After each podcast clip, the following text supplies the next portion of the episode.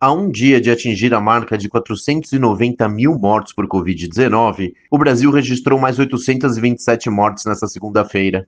Com um acréscimo, o número oficial de vítimas é de 478.228 desde o início da pandemia, em março de 2020. O número de novos casos segue em patamar elevado. Foram 39.846 registros infectados, totalizando mais de 17 milhões e 452 mil desde o ano passado. Os dados apontam que a mortalidade por Covid-19 no Brasil é mais de quatro vezes superior à média global. Às segundas-feiras, os dados tendem a ficar abaixo dos demais dias da semana.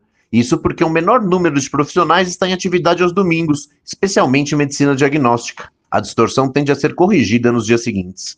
De São Paulo, da Rádio Brasil de Fato, com reportagem de Gabriel Valeri, da Rede Brasil Atual, Vinícius Segala.